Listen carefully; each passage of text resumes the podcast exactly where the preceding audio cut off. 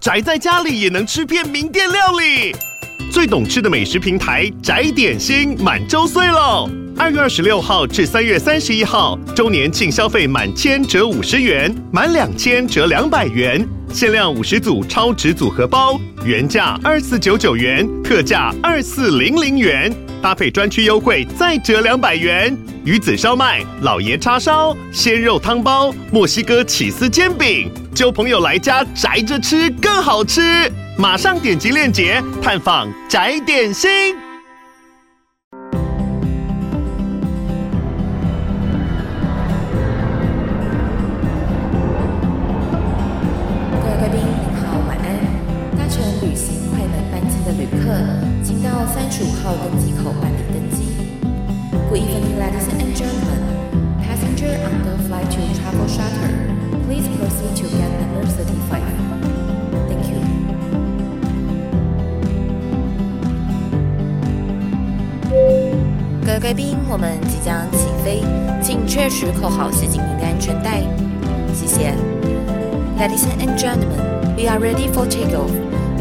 sure that your seatbelt is fastened. Thank you.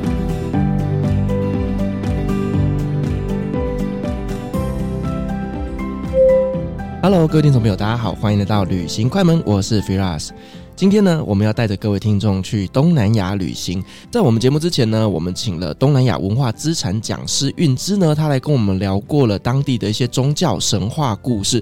而我们今天呢，要邀请他来聊的呢，是大家对于东南亚那边都有一个既定的印象，也就是性产业。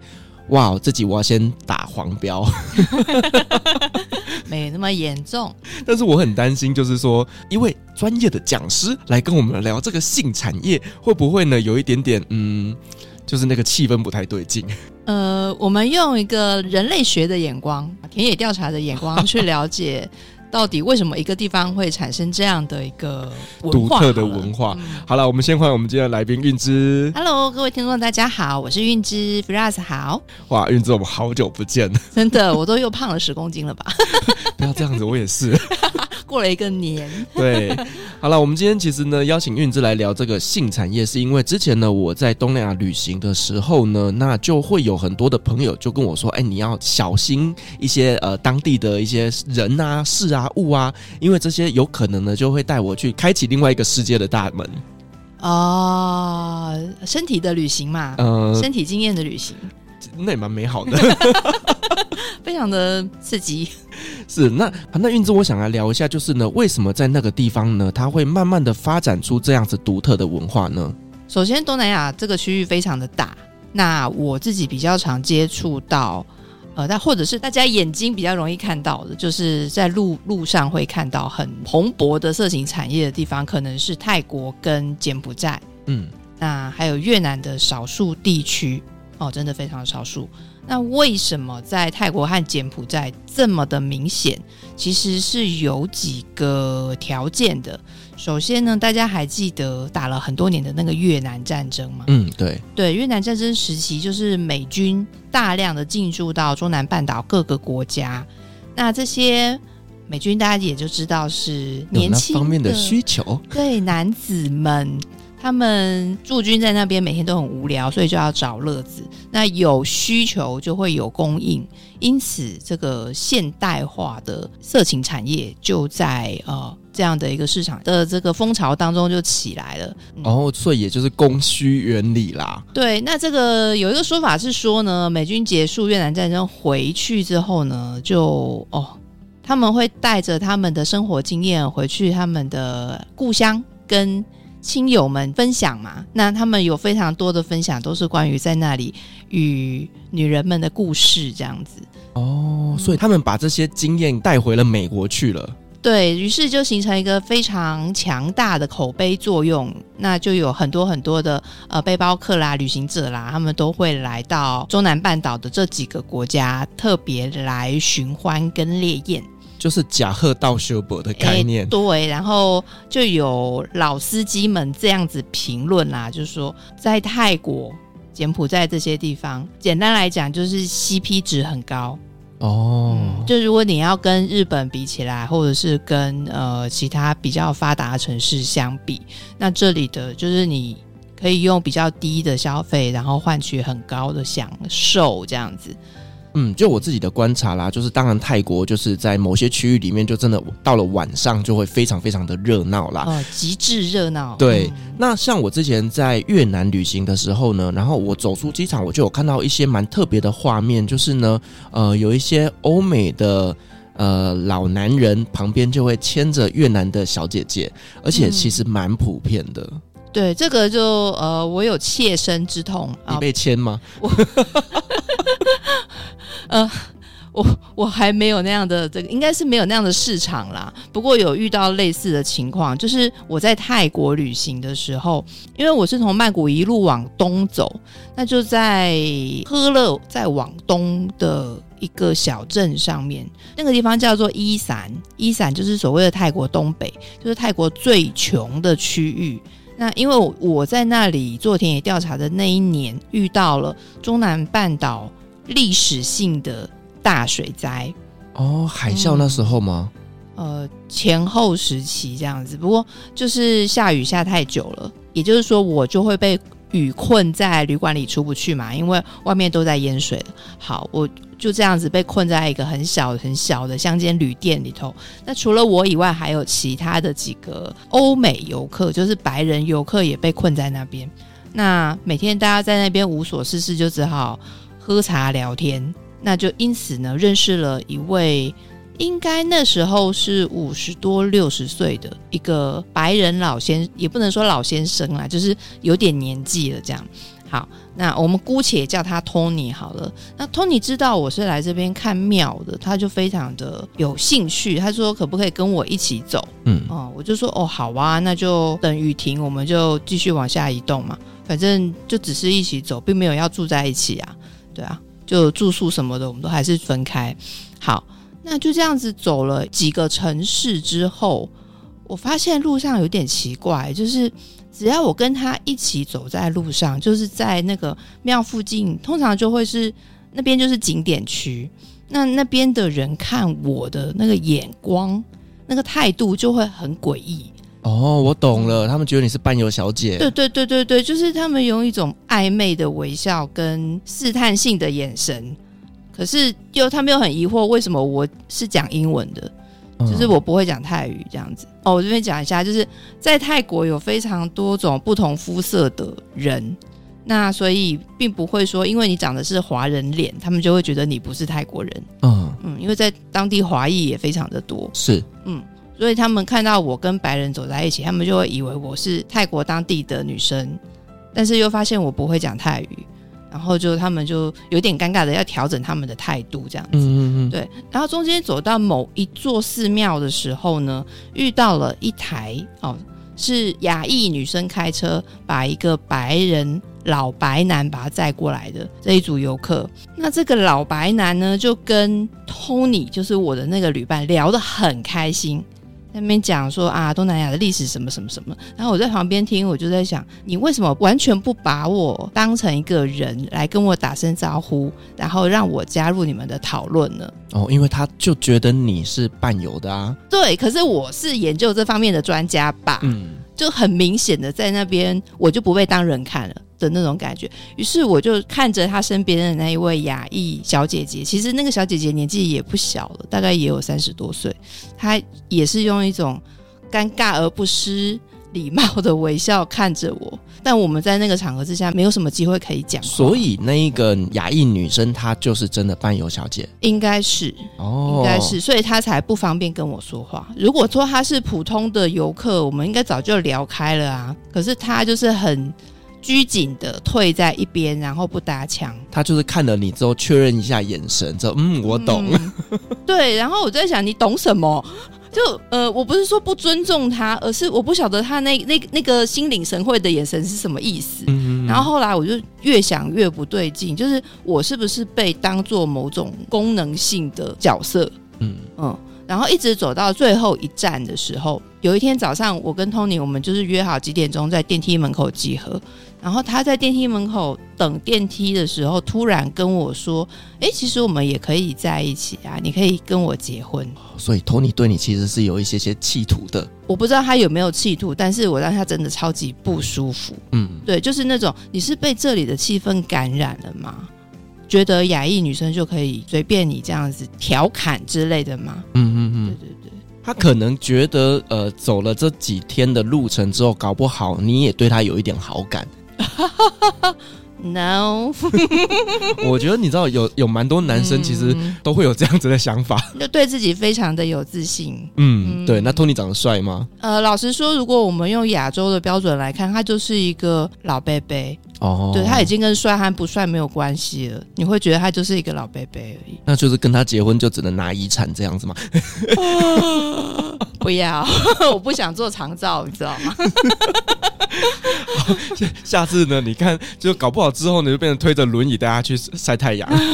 我的人生充满了各式各样美好的探险，我不想多带一个负担，哈哈哈。对，因为其实不只是欧美啦，嗯、像我之前在土耳其那边的时候，嗯、我也有一个当地的朋友，是那他呢就会传一些不是很雅观的照片给我看。什么什么什么什么照片？不是他的屌照，是 他会传他去泰国，嗯、呃，跟好朋友在床上的照片给我看。好，好朋友啊，那么好啊？对。然后我当下就觉得很不舒服，因为我真的不想看。可是他，嗯、他就是好像。把台湾、泰人，你知道吗，就是搞不太清楚。对，然后呢，嗯、他就是一直想跟我分享，就是他在泰国那边各种有趣的事情。是，可是我不希望看到这些东西，我也不需要你跟我分享。对，因为其实我们在某些名片里面，我们也看了很多。是他哦，等一下，我我其实蛮好奇，所以这个朋友是土耳其人吗？对，他是土耳其人。土耳其人，然后、嗯、他是穆斯林吗？他是穆斯林啊。哎，可是。土耳其是一个世俗化的伊斯兰国家，嗯、所以其实他们的人呢，呃，就是是把信仰放在心里面的，是是是，就是身体的需求是另外一件事情。就是你不要把它想象成是阿拉伯国家这么保守，嗯、它其实，在那一边，你你要普遍把它认为是他们是欧洲人，他们自以为啦，就是比较西化的民族，嗯、但是呢，他们的信仰是伊斯兰教。好，伟大的鄂图曼帝国的后裔。对，所以我就发现说，哎，其实不只是欧美，其实很多很多国家的人，他们去东南亚旅行的时候，其实都或多或少会有一点点这样子的期盼。呃，就希望在身心灵方面有一种被滋养的状态。对，因为甚至连台湾，我记得在几年前都有出现过，就是所谓的买春团。哦，这挺多的，嗯。对，那甚至呢，有一些富商，他们之前也问我说，能不能安排一个东南亚的展览之旅，带他们去参展。哦，是什么样的展览呢？就是我假装做了一个展览，然后呢，哦、他们就可以拿着展览的 DM 回去跟自己的太太说：“老婆，我要去参加展览。”那但是到了当地呢，就可能我会做一个。event，然后呢，哦、在第一天让他们穿着西装，然后在当地拍拍照、拍拍照，嗯、然后第二天就不用出现在那里了。啊，这让我想起来，我之前在某旅行社工作的时候，因为那个旅行社招待也不是招待，就是他的客群大部分都是商界的，那我们就有很多的所谓高尔夫球团。嗯，然后我的同事就有一天翻白眼跟我抱怨说，这一团有超过多少人，他们要单人房。然后我说什么意思？单人房就单人房啊。他就说不是，单人房是一个暗号，意思就是呢，他比较方便带人回去。他不只是要方便带人回去，他是要你帮他安排人哦。嗯。所以我那个同事，她也是一个年轻可爱小姐姐，就是很讨厌这种状况。所以这是在旅游业界里面的潜规则吗？当你服务的客群他有某些特质，然后他又要求单人房，而且要要求你帮忙 cover，说不要让他老婆知道的时候，那就是这样了。哦，我懂了，就是客人有这样的需求的时候，当然旅行社就得要做一些安排。对对对对对对，所以其实大家好像真的对那边会有一些这样子的一个期待。嗯，可是其实我自己的一个立场会非常的难以接受了。嗯，为什么难以接受呢？是因为我们知道，在中南半岛这几个国家，它历经非常惨痛的历史事件，比方像柬埔寨就是吃柬，那这个越南就是越南战争，那其他国家其实难免多多少少会受到一些波及，反正就是地缘政治的问题。那这些内忧外患导致整体的经济发展变得很差。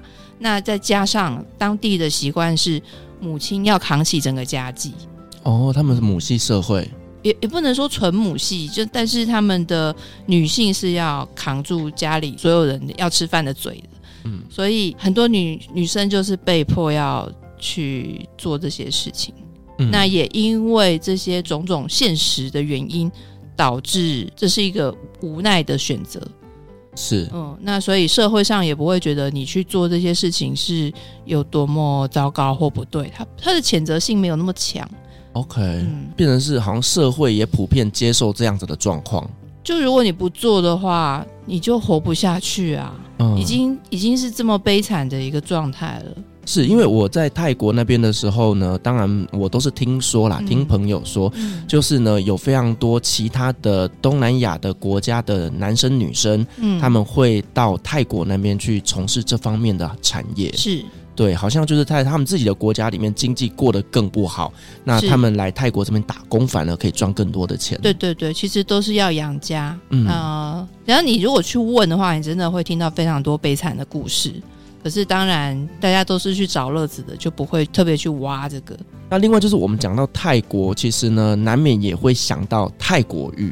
对，那我个人是没洗过啦，但是我很多的男性朋友会跟我分享，就是呢，泰国小姐姐会用身体帮你洗澡。对，然后我其实蛮好奇泰国浴到底是怎么发展起来的，因为我小的时候是先知道有泰国浴，嗯，后来才知道日本的泡泡浴。哦、嗯，可是像因为最近不是大家都已经会带着手机去拍了吗？我我自己没有洗过啦，就是根据去拍摄这些呃内容的朋友们分享，他们的说法是，其实这个 SOP 泰国跟日本是类似的，哦、就是先让你泡澡洗澡，然后小姐会帮你洗，然后接着就是进到气垫床阶段，就是在气垫床上面打了很多很多的泡泡。然后接着，小姐就也是跟你一样全身脱光，然后用身体的各个部位，就是替你呃揉搓这样子。那因为女生的身体是柔软的嘛，所以这个泡泡的柔滑，然后加上女性的呃这个身体的刺激，会让人觉得欲仙欲死这样子。哇，我我真的没有研究过泰国浴哎。呃，对啊，所以我看那个程序看起来跟日本的泡泡浴是类似的。嗯嗯，那哎，你有听过日本泡泡浴的这个做法吗？我没有哎、欸。好，它其实是在那个泡沫经济的尾声，因为泡沫经济期间，日本经济发展非常非常的厉害嘛。嗯。可是它要垮下来就就是垮下来了，所以很多女孩子那就在那个时期就投入了所谓的性产业。那泡泡浴是其中一个。如果你要在日本追求所谓的极乐享受的话，那泡泡浴是最顶尖的享受。哦，所以其实它的整个的流程是跟泰国浴是差不多，搞不好是从泰国传过去的。我觉得可能互相影响。哦，嗯，只是日本泡泡浴非常贵。那泰国的相形之下就便宜很多，那当然诗作的环境也简单很多。对，因为就有一些客人会问我说，能不能帮他们安排土耳其浴？嗯、那他们可能既定印象就是土耳其浴跟泰国浴是一样的东西。哎，对，所以土耳其浴到底是什么？其实土耳其浴它比较像是那种在古罗马浴场的那种感觉哦，哦，那就是当然男生跟男生，女生跟女生，就是呢，呃，男生进去就是大叔帮你刷背，所以它也是个社交场合吗。对，就是呢，嗯、他们可能会结束之后，然后呢会端红茶，然后有一些小点心。让大家可以坐在这个浴场的公共场所里面去聊天交际，哦、对，所以其实它比较大的功能性，其实也是在于洗完澡之后的社交。社交嗯、对，它反而跟泰国浴不太一样。目标完全不同哎、欸。对，那当我跟客人解释完什么是土耳其浴之后，嗯、他们就说：“哦，好，那就不用了，用了谢谢。”可是听说就是土耳其浴的那个刷澡也是很爽的，不是吗？其实真的要看师傅啦，因为其实这个搓澡巾呢，它还有分成粗细之分呐、啊。嗯、就是呢，有的是很粗很粗，像菜瓜布的那一种；是是是那比较细的，就有点像是我们呢平常在洗脸的那种去角质的布。哦对，所以呢，如果说呢，阿贝他拿菜瓜布来刷你的时候，你可能就真的是 欲仙欲死。我我可以指定那个粗度吗？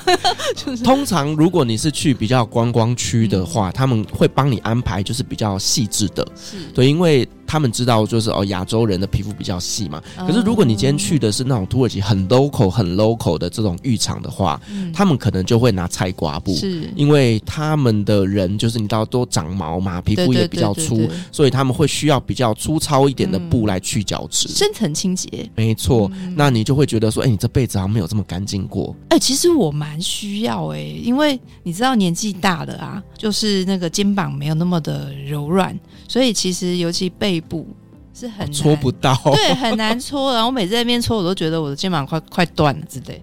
对，然后我就在想，有没有类似这种服务，就是可以帮你彻底洗澡的？如果是我，我很愿意花这笔钱。好，我们找时间 去土耳其，我带你去。好的，好的，好的。对，那我还可以帮你指定你要 level 几的这个粗糙的。哦，太好了，太好了。对对对。那另外就是讲到这个浴场啊，其实还有一个蛮有名，就是芬兰的桑拿嘛。对。Yeah, yeah, yeah. 但其实芬兰的桑拿它比较有点像是蒸汽浴，其实就是台湾说的三温暖啊。对。嗯。然后呢，它比较特别的。就是你在暖烘烘的那个蒸汽室里面呢，然后流了一身汗之后呢，嗯、要冲出去冰天雪地，甚至 甚至跳进去湖里面。对，这个是为什么在芬兰特别有名，是因为芬兰真的太冷了。然后当你被那个蒸汽弄到已经热热到全身都快烧起来的时候，你那个冰火九重天，你打开门直接冲出去跳进冰湖里，对，瞬间降温，然后你再从这湖里头跳出来。哇，那真的是超爽！我之前就是在芬兰旅行的时候呢，嗯、然后我的朋友跟我说，哎、欸，他们的传统是这样子，叫我要跟着做。然后呢，我就觉得，哦，no，我在这里就好了，你出去你自己出去。然后呢，我就看一个裸男，你知道吗？嗯、就开了门，然后这样冲出去。哇，我当下那个视觉真的很震撼哎、欸。等一下，他这样冲出来，身上的水不会结冰吗？哎、欸，我是没有问他，嗯、但是你不觉得那个真的很可怕？那个感觉一出去会感冒。呃，我觉得这是对心血管有很强大的一个考验，因为它你在热的时候是全部打开了，对不对？血管是舒张开来的，毛孔也打开，可是你一遇到冷，立刻就全部收缩起来。所以如果你有心脏病、高血压，这是三高的，那真的很容易就挂掉。对，所以这个呢，嗯、就是建议大家自己看一下自己身体的状况再去做啦。对，或者是你就是出出去之前把自己锻炼好，这样子，对，血压稳定了再说，嗯，不要随便的去尝试。嗯，好，刚刚 Firas 提到这个芬兰浴啊，其实它是跟一个呃，你知道有个故事叫美迪亚吗？啊，有听过。嗯，就是金羊毛的故事，他帮着他喜欢的那个男生夺取了金羊毛。不过这是一个英雄旅程啊，所以这中间就有。很多很多的故事情节，其中一段呢是说，因为这个美迪亚她是一位魔法高强的魔法师，诶，不能说她是女巫，反正就是她有很厉害的法术就对了。嗯，那她为了要去说服某一个国家的国王，反正她有一些阴谋诡计啦。她是一个超级聪明的女孩子，她要帮她的这个丈夫去谋取那个国家的王位，可是她要设几个圈套。所以呢，他就设了一个大锅子，然后这个里面就是煮了滚烫的汤，那就会有蒸汽在那边啵啵啵啵啵。嗯、对，他的做法是说，就是请大家就是围过来看，那他就召集了大家来围着这个锅子哦，然后把一只老羊丢进去，剁成肉块哦，再丢进去，感觉很好吃啊。羊肉炉啊，但是哎，是老羊，不是小羊。好，OK，他不是把这个肉块剁剁剁剁剁，然后啪啦这样子丢进那一锅汤里面嘛？然后就看到在这个蒸汽袅袅当中，一只小羔羊就从这个汤锅里跳出来了。哦，哎，是老羊生的吗？就老羊变成了这只小羊啊！哦，他用这个呃表演呢，就告诉大家，他这一锅汤有魔力。是可以让人回春的哦，嗯，于是大家都相信了。那那个国王看到这个画面，他就十分的心动，那就问说：“那他也想要回春，那要怎么办？”于是他就说：“那就让你的三位公主把你剁成肉块，再把你放进这个汤里面，你就会变成一个非常呃年轻力壮的小伙子。”对，年轻，对对对对对，年轻力壮的小伙子，然后你就可以继续拥有你的霸业。这样，那于是呢，就让他的公主们就把它剁成了肉块。那从此这个国王就居居了。这国王是白痴吗？呃，你知道我在看这一段的时候，我就想到，然后夜市常常会有那种卖东西呀、啊，就是会去秀这个东西多好用。嗯，我相信在当下那个气氛就是这样子的。哦，例如说就是在夜市里面摆摊，然后这边卖拖把或干嘛的。对对对，你就看到那个神奇拖把，怎么可以把这么脏的东西都弄那么干净？对，嗯，那都是骗术。对，那你买回家就不是那样啊，就类似那种情况啊。嗯，然后那个现场的气氛其实是会让人就是会有那种迷醉的效果。对，然后荷包就打开了。对对对对对对对对对，嗯，对，所以这个米迪亚很厉害。那从这一个神话开始，大家就把蒸汽使人。回春这件事情呢，就应用到了洗澡上面哦。嗯，所以大家就觉得说，哦，我们洗澡就是要有这个很多很多的蒸汽，对。然后呢，这个蒸汽会让我整个细胞都打开了，就是我的人有跟着就回春，你就会活化，对。然后你的身体就会再造这样子，rebuild。哦，原来是因为这个神话故事啊。嗯，对对对，所以有人说米蒂亚是这个蒸汽浴的发明人。了解，所以怪不得现在就是在芬兰啊，还有很多国家，他们对于这个浴场啊，都一定要有一个蒸汽室。是，然后有的时候你会看到这个蒸汽室外面会标一个 Media 的 mark，那其实就是在讲这一段这个神话梗这样子。你知道我去健身房啊，其实我都不太敢去蒸汽室。为什么？我觉得我都会被看。因为你帅啊。就很怪。你是说其他男生会看你吗？嗯、呃，就是我偶尔会感受到，呃，旁边的眼光的目光。对，你身体到底是练得多好？我我身体没有练得很好，我真的没有练得很好。但是就是，我不太喜欢，就是这样的一个这样被看，对，会很不舒服。你近视的度数不太深，对不对？怎么说？因为像我近视度数很深嘛，我进到这个蒸汽室，我就什么都看不到了。哦，我跟你讲，嗯、我之前去土耳其洗土耳其浴的时候，我会刻意换隐形眼镜，哎，要看清楚什么？不是要看清楚什么，嗯、就是你不要就是不小心踩到、嗯、呃跌倒或干嘛的。哦哦哦，安全的考虑。对，所以我是会戴隐形眼镜的。嗯，对，但是其实人家是说戴隐形眼镜去浴场其实是不不安全的，啊、因为它会有那个热气、，maybe 你的隐形眼镜就会怎么样之类的。是是是是，但是我对于看不到这件事情，我会更没有安全感。哦好的，好的，好的，呃，那你就可以去找一些可以一个人享受的，哦、像旅馆之类的，包场的那种。嗯，我记得有些汽车旅馆好像可以吧？啊，有，我上礼拜才刚去洗。对，所以其实台湾还是有一些比较私密的选择。对，我最近就是有上山露营嘛，然后营区旁边就有这种呃泡汤的汤池，然后你就可以付钱，然后去租一个房间，嗯、那房间里面就有自己独立的浴池。是，嗯嗯，这样说起来，其实台湾的这类。跟洗澡有关的选择挺多的，嗯，没错，因为像我之前去中东洗澡的时候，我都会觉得说，哇，他们真的跟我们台湾的一个洗澡文化很不一样，哎，嗯，就是呢，他可能进去的时候会先发给你一条浴巾，然后再给你一块橄榄皂，然后呢，你就进去之后呢，哦，就自己先把自己洗干净，然后洗完之后呢，然后就会有那个阿贝把你带到旁边去搓澡，哦、然后搓完澡之后呢，就会再带你到旁边的房间去做按摩。那可能就是加价加一些精油啦，或者是香氛啊等等的。那按摩完之后呢，他会帮你敷脸，然后最后再送茶。阿伯吗？全程都是阿伯吗？对，这让我想到泰国的欲仙浴死按摩，就是我我我自己个人没有没有试过啦。对，这期节目就是通通都不是我们的这 亲身经验。呃，有朋友去试过。就是呃，一开始我听到的是什么抓龙筋哦，不过因为我我是一个女生，所以我很难想象那个抓龙筋是什么状态。就帮他打手枪的概念啊？好像不是呢？是吗？不是也对，真的不是。它它是一个非常专业的手法，是处理你的那个阴囊下面的某些组织。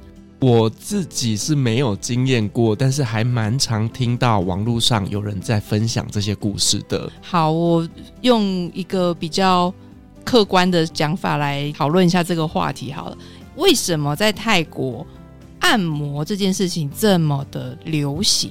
其实是因为在泰国的传统医学里面，按摩本来就是医学的一个手段。就像在中国会有打太极，然后会有针灸，其实是一样的。就这套系统是从印度那边传到中南半岛的。嗯，但是随着这个旅游观光，或者是我们讲说消费社会的发展，它慢慢的就有一些东西就独立出来，变成特殊服务。像刚刚我们讲那个抓龙筋，其实是过去贵族在养生的时候用来照顾生殖系统。你知道我现在在 Google 看一些人的分享啊，他。嗯有一段话，我真的觉得真的太有画面了。好，请描述。他说：“当下觉得身体内的前列腺、输精管、经脉、动脉，什么线都被他挑出来整理了一番。一般拉拉扯扯，一下又好像在弹古筝，拨弄着琴弦。哇，非常的写实，超有画面。对对对对，就类似这样，就他帮你整理你的经络。然后除此之外，就是他会帮你处理你的蛋皮。嗯”平常很少去照顾他哦。他说：“阿婆，他会开始用力拉扯每一个皱褶，你会感觉到所有的皱褶都平滑了。这是一个让它呃重新呃恢复循环的一个方法。我真的没有办法想象。哎，这个很考验手劲。哎，真的一个不小心伤害到了那里就不是很好了。所以为什么说一定要找专业的？对，嗯，它真的不是性服务，它是专业的按摩跟养生保健。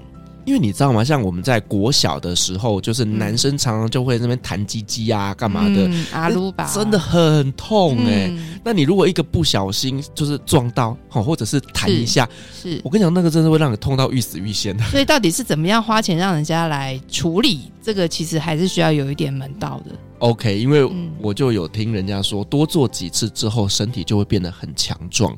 哦，怎么样的强壮法？卤蛋变铁蛋。好厉害哦，太酷了！好 好，我觉得有机会可以，大家可以去尝试，去尝试看看，然后再跟我们分享。但是真的要慎选，因为这个这个在华人的市场里面变成一个所谓猎奇的东西，嗯，所以有些人就会唬烂这样子。就是正统的，它外面就会写，就是纯的，就是没有提供性色情服务这样子。呃，他可能也不会写在外面，不过你可以请，如果你当地有朋友的话，就是请可信的人帮你介绍。嗯，那如果说你是随便走进风化区去找，那你十之八九找到的都会只是打着抓龙筋的这个名目，但实际上是只是帮你打手枪而已，那个就完全不对了。嗯，因为像我自己在呃东南亚旅行的时候，就一定会去体验一下按摩嘛。对。那我记得当时我是在越南吧，我还特地挑了一个比较高级，在当地很有名的一个 SPA 会馆。嗯嗯嗯。然后按摩按摩的时候，我都会觉得说，这个小姐在做一些挑逗跟暗示，嗯、就例如会触碰我的某个部位，私密处。对。不经意划过，对，然后你就会觉得说他想干嘛，嗯，因为那个已经是很不舒服的感觉了。是是是，对，所以其实搞不好呢，他们这种哈正统的服务，其实背后也是有一些些的供需原理，就是结束之后就有别的服务。嗯，我最近看到的一个案例是是这样，就是那一个师傅他本来是做正统按摩的，就他是真的是按摩学院出来，然后是。被认可古法按摩非常正宗的师傅，可是因为这几年疫情的关系，你知道疫情的时候就是人不能互相接触嘛，所以他的生意量就大跌。但他又要养家怎么办？因为真的有很多这样的呃年轻人，他们是离乡背景到曼谷求生的，那就只好开始接什么，就接。黑的这样就下海了，就下海了。那通常这种下海就会是男女通吃的，都要提供服务。哦，哦，所以你那个朋友是男生？男生对，然后他就说，就是其实因为你的客人有男也有女，那对方有什么需求，你就是要帮他达成。因为已经客人在你手上，你不可能不赚这笔钱啊。嗯，对，所以他后来就有点有趣，就是他后来相处下来，他觉得跟男生比较好。他就歪掉了，对，他就被他的职业掰弯了。嗯，他终于 这是一种还蛮有趣的开发，这样子认清自己原来是属于那方面的取向。对对对对对，所以真的是每个人的潜力都是无穷的哦。可是我觉得有点有趣的情况，就是因为他的按摩手法非常的正宗，而且非常的纯正，那你可以找他享受极优质的传统泰式按摩。你这样是要我在下面资讯栏就要写他的联络方式了吗？呃，我不会提供的，秘密收起来。对，但是你之后如果希望有进一步的身体的交流，他也 OK。他长得帅吗？就是可爱的泰国小哥。哦，嗯，我相信这集播出之后，应该就会很多人来敲碗了。嗯，就是我自己私藏的口袋名单这样子啊，那个待会交流一下，对对对，偷偷交流。好，对，那我们刚刚就有讲到，就是你这个朋友他在泰国做按摩，后来呢也变成就是男女通吃。嗯、那其实呢，在泰国那一边的一个同志性产业也是非常非常的蓬勃的。哦、呃，对啊，我记得我刚开始做东南亚研究的时候，就有些 gay 朋友，他们就很开心，就说：“那你要跟我们一起去泰国吗？”我就说。嗯，为什么要跟你一起去泰国？他说我们要去哪里哪里哪里哪里哪里哪里，然后我就讲了一堆我没有听过的地名。嗯，然后他们说你怎么可能没听过这些地方？然后我就说这到底什么地方啊？哦，原来是同志们会去的一些声色场所集中的区域。哦，所以说在那边可能就是有他们的同志夜店啊、同志酒吧啦，或者是说有一些提供性服务的一种场所。对，然后我记得那个时候第一次听到一个词叫做“狗狗吧”啊，“狗狗吧”，对，“狗狗 bar”，对我听过。嗯、你听到是什么版本？我身边很多同志朋友啊，嗯、那确实就像你讲的，他们呃也会去泰国玩。但是呃，有没有后续我不知道，可是他们可能就会安排这样子一个夜店的活动。是是，是，对。好，有分异性恋的 Gogo Bar 跟同志的 Gogo Bar。那异性恋的 Gogo Bar 简单来说就是跳钢管舞。嗯，我自己看了一些，我觉得就那样。哦。嗯，就就是 table 上面的钢管舞。会脱光吗？我看的版本没有脱光啊，就是他们穿的很少，然后就是在面前的这个桌子上面跳，然后你看哪一个喜欢，你就他因为他会不停的过来跟你互动嘛，嗯，那你就邀请他，然后就买一杯酒请他喝，跟他聊一聊，那他会想尽办法凹你带他出场，哦，真正的交易都在后面，对，因为那样子他可能赚的比较多，嗯，对，多很多，所以 Gogo Bar 其实只是一个相见欢而已，然后呢？同志的 Gogo Bar 听说就玩很开了，嗯，这个我就没有进去了，因为我朋友跟我分享了其中一个经验是人形蜈蚣啊，你的意思是指他们就串在一起？Oh my god！我那个时候惊悚了，就是思考了很久，人形蜈蚣是如何构成的。不要这样，我有画面了。嗯，对，就是哇，我玩的好好大哦，对之类的。那因为它那个已经是好多年前的事情，现在有没有发展出其他的状况，或者是可能已经被取缔，我们现在不得而知。因为我很好奇，就是这样子的一个性产业在泰国是合法的吗？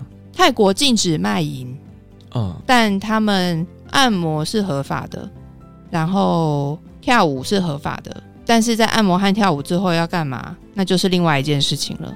嗯嗯，所以台面上的不合法，其实就撑出了一个获利的空间嘛。来，给你猜是谁获利？政府获利吗？就是去取缔的警察们获利啊！啊，嗯，收买这些警察。对啊，所以你在这些所谓的基础欲望的部分，你有相关的规条的话，其实就是让负责稽核这些规条的人可以赚得饱饱的。嗯嗯，哇，这样听起来也是觉得蛮悲哀的耶。就是他们当地的政府是下这样子的规定，可是呢，嗯、他们实际在执行的人呢，却不一定是照这个方向去走。对，所以其实我们常常会说，哎，这个东西违法还是不是违法？我们要反过来想，就他之所以违法，是因为它真的不好，所以它违法，还是因为你让它变成禁忌，它就可以带来极大的营收？嗯。因为我相信性产业其实是一个非常非常高利润的一个产业，是的，人类最古老的商业行为吧。因为它毕竟没有所谓的什么成本，大概只有体力吧。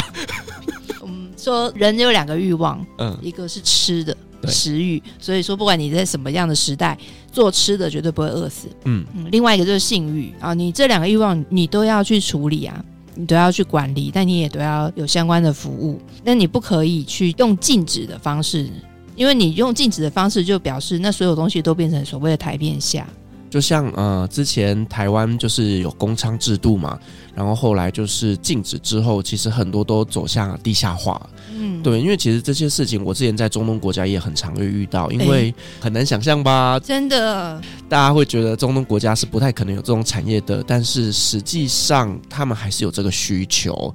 那就会变成是转为台面下，例如说，大家都会知道说，在哪一个市集旁边的某一条街上，是。那会有这样子的服务，但是呢，他们都是不能公开讲的。那只是你去那边看到类似这样子的人的时候，你就可以过去跟他交涉，看多少钱可以成交这样子。这个让我想到，我刚开始在柬埔寨混的时候，当地的朋友跟我说，酒吧街就靠近那个暹粒河那一段。叫我走在那边要小心，然后说要小心什么？他们说要小心 Lady Boy 哦，然后我就说我为什么要小心 Lady Boy？就是他们的目标是男生又不是女生，对，他们就说呃，可是 Lady Boy 他们会卖药哦，就是类似防止性病的药吗？类似让你更快乐的药哦，嗯、呃，对，就是他说你不要跟他们交涉，因为其实他们有集团性的一些操作这样子。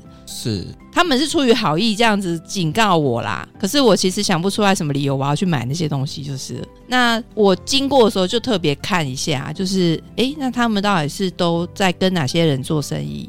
就发现白人当然是第一个目标，然后再来其实蛮多华人会去跟他们买东西，那接着就是很多是不是买东西了？就直接做性交易，就是性交易这件事情，那时候就留在我心里。那接着我就回去翻一些历史的文献，就看到在周达官的《真腊风土记》里面有这样的一段记录。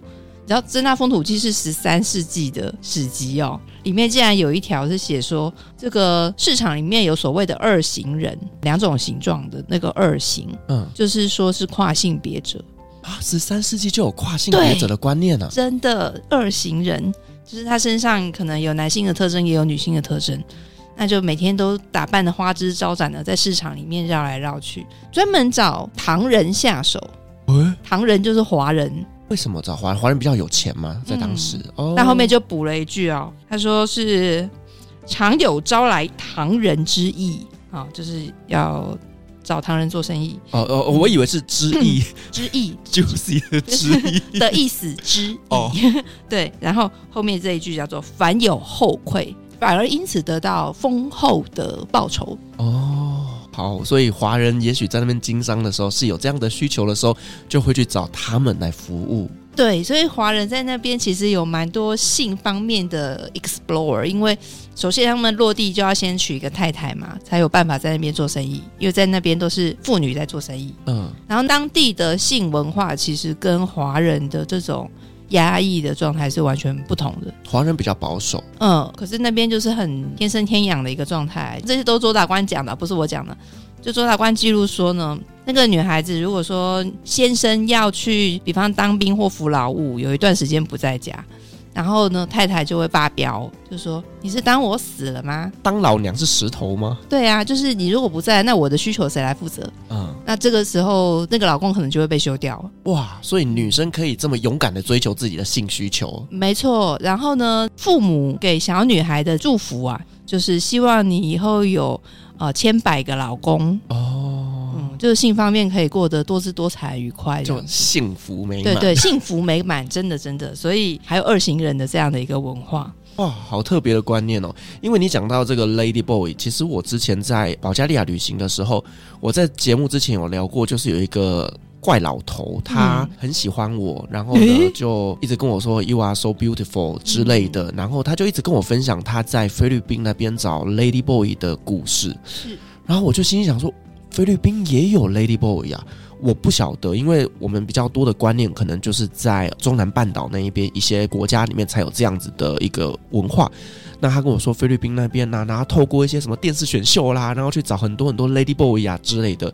对，所以你讲到 Lady Boy，我就突然想到这个故事。其实我们如果说用用一个跨性别文化的发展。这个角度去看的话，就是在中南半岛这个区域，跨性别这件事情可以说是自古以来就存在。嗯，可是为什么要跨性别？其实是一种对于自己原有的性别他不喜欢嘛，他不认同，所以他必须要跨性别，这是一个悲剧来的。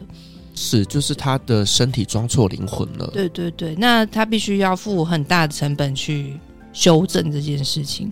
嗯，那不一定能够走到终点。而且他做这个转换的过程当中，其实对身体也是一种很大的伤害。是的，是的。所以像那个我们刚刚不是讲到 Coco Bar 吗？有一个地方叫做 Nana Plaza，在这个曼谷。我知道，你知道？你有去过吗？我听过。OK，你这一集完全都是我听过，打死都不承认。对，好，这个 Nana Plaza 它就是有分，全部都是女生的，然后以及全部都是 Lady Boy 的，然后 Lady Boy 还有分半改。就是只有改一半的，就是他只有上半身可能有隆乳，可能有在雌激素，让他维持女性的形态，但是下半身没有动刀。嗯，有些人就特别喜欢这一类的。我没有办法想象。嗯、呃，用比较不好听的说法，就是雌雄同体，一鱼两吃嘛，就是一种特殊性癖好这样子。哦，OK，好，就是尊重一下每个人的需求。每呃，对啊，这其实没有什么不好，就是每个人有每个人的选择。嗯，那另外就是，其实，在泰国那边这样子的一个性产业蓬勃发展，我相信他们在于信仰上面也会出现这样特别的神奇。呃，有些按摩店。有些按摩店，你走进去会发现哦，在柜台上放了一个阳具的模型啊，它有的是一根直直的，那有的就是做成一个人的头是龟头的形状，然后有手有脚这样子。人的头是龟头，好，下次有图片可以传给我看一下。嗯呃、好。对，他就做的比较可爱啊，比较文创化。OK，然后就说这个可以招来幸运啊、福气啊等等等的。嗯，诶，很多人就问，那这个是不是一种生殖崇拜？这个对于洋剧的喜爱跟信仰，其实它在当地是有文化的根源的。哦，怎么说？就是最早，呃，中南半岛的信仰大部分都是信奉印度那边传过来的神祇。嗯嗯、呃，包括像在台湾很流行的四面佛。它就是印度的神，叫做梵天，呃，Brahma。那印度有三大神，一个是我们刚刚讲的梵天啦，然后还有一个最大的叫湿婆，那还有一个叫毗湿奴。那毗湿奴就是保护神，那湿婆就是又有一个名号叫破坏神。可是其实不是真的来破坏什么啦，就是他让这个宇宙的罪恶结束，然后世间干净的重启。好，这个湿婆它最大的一个特征就是它的阳具跟它的性能力。阳具很大，阳具很长，哦，对，因为曾经有过这样的一个神话，说他们三个大神聚在一起讨论谁最厉害。在他们集合之前呢，另外两个神在来的路上就看到一只光柱，发着光的柱子通天入地，然后就很疑惑那一根发着光的柱子是什么这样子，然后就提了一下。那湿婆就提议说：“不然这样好了，我们这三个里面谁找得到这根柱子的尽头，我们谁就是老大。”好，于是呢，这个半天神他就变成一只小鸟，往天空飞去找这个柱子往天上的那个顶端。那毗湿奴神呢，就变成了好像是乌龟吧，所以就往这个地下钻去钻看地下哪里有尽头。这样，但是不管他们两个走了多远，飞了多久，爬得多深。都找不到这个柱子的两端，然后他们就很挫败的就回来，就说：“哎，我们真的都找不到哎。”那师婆，你有没有什么发现？这样子，嗯，师婆就是说：“哦，我不用找啊，因为那个就是我的阳具。”有没有觉得很中二？我只觉得他要去哪里找对象啊？因为性气不合啊。呃，他的可大可小，有他有跟他很 match 的老婆哦，嗯、所以他老婆就是阴道很深，就哎、欸，他他们的那个形态是可以不断变化的、哦，为什么会顶到肺啊？我 可能不止，anyway，反正他有另外一个传说是说，他的一次性爱就是五千年，好哦，真持久。对，真持久。于是呢，大家在崇拜西斯婆的时候，不是崇拜他的神像，而是崇拜他的象征物，叫做令嘎。令嘎这个词就是象征物的意思。嗯，那它也不会象征别的，它就是一个阳具的样子。我觉得这个东西看能不能台湾也引进一下，感觉是一个市场哎。有这个，你如果在泰国、在柬埔寨，你在柬埔寨机场就可以看到这个纪念品，很多很多，为你带来幸运，幸运哦。哦，我觉得今天真的找韵之来聊这个主题，真的是有一点让我觉得小冲突。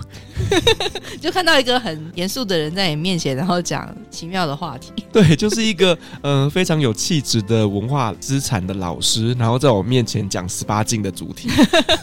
哎、欸，他就是人类文明的一部分嘛。是，所以老师对这方面也是非常非常的有研究的。就是生命的本源。对，但是以上呢，言论皆不代表本台立场，都不是我们两个的亲身经验。欢迎大家在未来的人生路上多多尝试。对，那有机会的话来跟我们做分享。嗯、好，谢谢韵之今天给我们带来这个这么精彩的一些内容。那同时也感谢所有听众今天的陪伴。如果您喜欢我们的节目的话呢，别忘记给我们五星好评加分享哦。另外呢，我们在 FB 设有旅行快门后期室的社团，针对今天这期节目，你有任何想分享的，都可以在上面留言，所有的留言都是我亲自回复哦。旅行快门，我们下期再见，拜拜。拜拜。